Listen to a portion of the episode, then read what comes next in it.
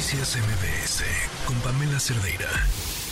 Luego de que el 29 de junio del 2023 asesinaran a Alejandra Hernández Villa, subcomandante de la Policía Municipal, Alejandra Hernández Villa, mientras se encontraba en una gasolinera, eh, miembros de la Mesa para la Construcción de la Paz en Tecate recibieron, se supone de manera anónima, una serie de imágenes tomadas de cámaras de seguridad. Ninguna provenía de cámaras oficiales. Los investigadores fueron alertados de que estas imágenes habían sido descargadas del celular de un hombre asesinado, quien presuntamente pertenecía al cártel de Sinaloa. Sus verdugos se quedaron con su equipo telefónico y en un grupo de WhatsApp encontraron imágenes de las cámaras de vigilancia. Para hablar sobre esto, le agradezco mucho a Víctor Hernández Hernández, experto en temas de seguridad. Víctor, bienvenido, ¿cómo estás? Citlali, muy buenas tardes, gracias por la invitación. Pues, eh, ¿cómo ves esta historia de eh, la información que realmente no estaba proveniendo de las cámaras de seguridad y cómo se tiene la vigilancia por parte de los narcotraficantes? Una historia tremenda, pero que trágicamente no sorprende, ya que, eh, bueno, lo que revela esta historia y este atentado es que el, un grupo criminal, aparentemente el cártel de Sinaloa, tiene una especie de C5, de centro de comando y control, con varias cámaras instaladas en domicilios particulares para poder monitorear los movimientos de la Guardia Nacional, de la Policía Municipal, y ese es uno de los riesgos asociados que viene con este tipo de tecnologías.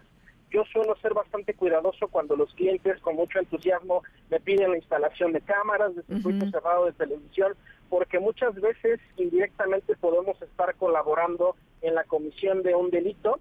Eh, al menos lo que reporta Z Tijuana de esta nota es que eh, el cártel está pagando una renta mensual en algunos domicilios para que la gente permita la instalación de las cámaras, pero también esto puede ocurrir sin conocimiento de los dueños muchas de las grandes empresas de cámaras en México no son las dueñas del software ni quienes monitorean directamente, sino que lo subcontratan con una o dos empresas intermedias y en esas eh, transacciones, en esos intercambios, pues puede haber vulnerabilidades a la ciberseguridad. Hubo un caso eh, muy sonado en la pandemia en los Estados Unidos de una serie de cámaras hackeadas en domicilios particulares que se estaban utilizando para la venta de pornografía infantil porque eran justo las cámaras que estaban en las habitaciones de menores de edad. Y es un es un riesgo que siempre viene asociado con este tipo de tecnología y lo que vemos es que los criminales se están sofisticando y esto de alguna forma es una manera de sustituir a los tradicionales halcones que antes estaban afuera de, de, las comandancias de policía y de los cuarteles militares, ahora vemos que están utilizando también alternativas digitales, ¿no? También ya el crimen está haciendo home office de alguna manera. Claro, y sobre todo porque esto lo podrían hacer como hasta un negocio fachada o no, pero que funcione de esa manera y que sea organizado por ellos, contratando a técnicos especializados. Y al final está en una sola en una zona legal muy gris porque si llega una persona te ofrece una renta mensual por poner una cámara, no te explica para qué, pero es un domicilio privado, la cámara está al interior del domicilio, en realidad eso es muy difícil de litigarlo como complicidad con el cártel, eh, y pues bueno, eh, es parte de, las zonas grises que muchas veces opera muchos de los servicios de seguridad en México. El gran problema de la seguridad privada en México es que se quedó en la época del hardware, ¿no? el legislar a algunos de las cámaras y los vehículos vigilados, pero ahorita ya de completas que operan en México, no solo de empresas privadas, sino también de los cárteles y que aprovechan estas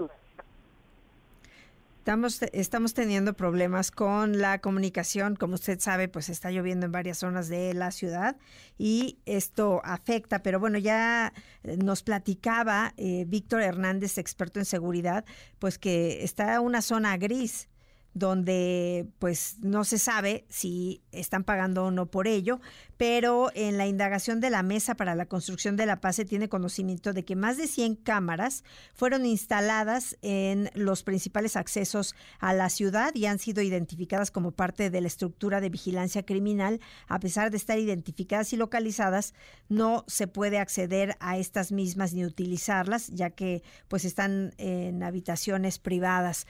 Ya tenemos de nueva cuenta a Víctor. Te escuchamos, Víctor. Sí, hablaba un poco de los vacíos legales que hay en México que regulan eh, las prácticas que se hacen en el mundo de la inteligencia y la seguridad privada.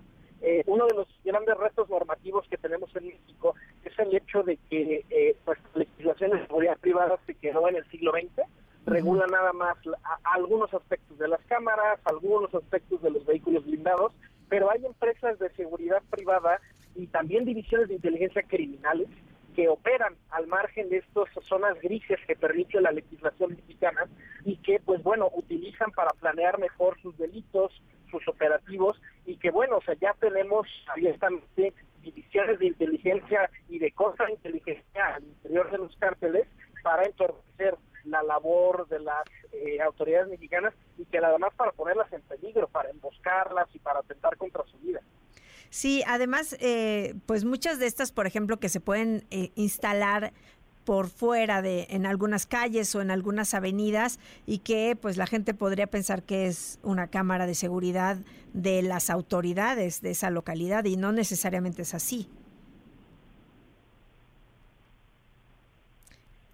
Ya lo perdimos porque les, como ustedes escucharon, tenemos mala la comunicación, pero por lo pronto se sabe que muchas de estas cámaras están ubicadas sobre la carretera Tecate Ensenada, en la carretera Tecate Mexicali, en la carretera libre Tecate Tijuana, acceso carretero de cuota por autopista Tecate Tijuana y en la avenida Hidalgo en la colonia Centro en el Boulevard Defensores y bueno, varias vías de comunicación eh, importantes que pues se encuentran ahí en Tecate y que están siendo pues utilizadas por el crimen.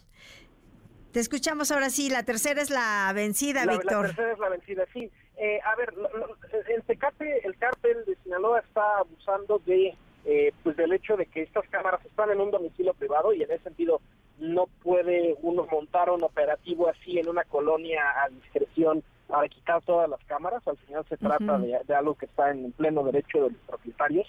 Eh, y, de hecho hay un reporte que generó una ONG en la pandemia eh, sobre INSI Catchers, que son los dispositivos que se utilizan para intervenir comunicaciones, se, llaman cajas en el medio judicial, y ellos detectaron más de 11 en la Ciudad de México, de los cuales propiamente de las autoridades no son más de 6. Es decir, la propia ONG reportaba que algunos de ellos sí estaban registrados y debidamente reportados por la autoridad, pero muchos otros eran a lo mejor de divisiones de inteligencia de empresas privadas o de espionaje político, no te acordarás de toda esta trama, que de, espionaje con varios exfuncionarios de la Fiscalía de la Ciudad de México. Entonces, ni siquiera el gobierno tiene control total de todas estas tecnologías que se utilizan normalmente en un contexto de, de labores policiales, pero que en las ferias de seguridad privada eh, muchos particulares ya están en posición también de adquirirlo, ya sea en México o en el extranjero. Claro. Pues Víctor, te agradezco muchísimo que nos hayas platicado sobre este tema. Muchas gracias a ustedes por el espacio. Mi Twitter, arroba arbitrus1805. Perfecto, ahí está. Víctor Hernández, experto en temas de seguridad. Noticias MBS con Pamela Cerdeira.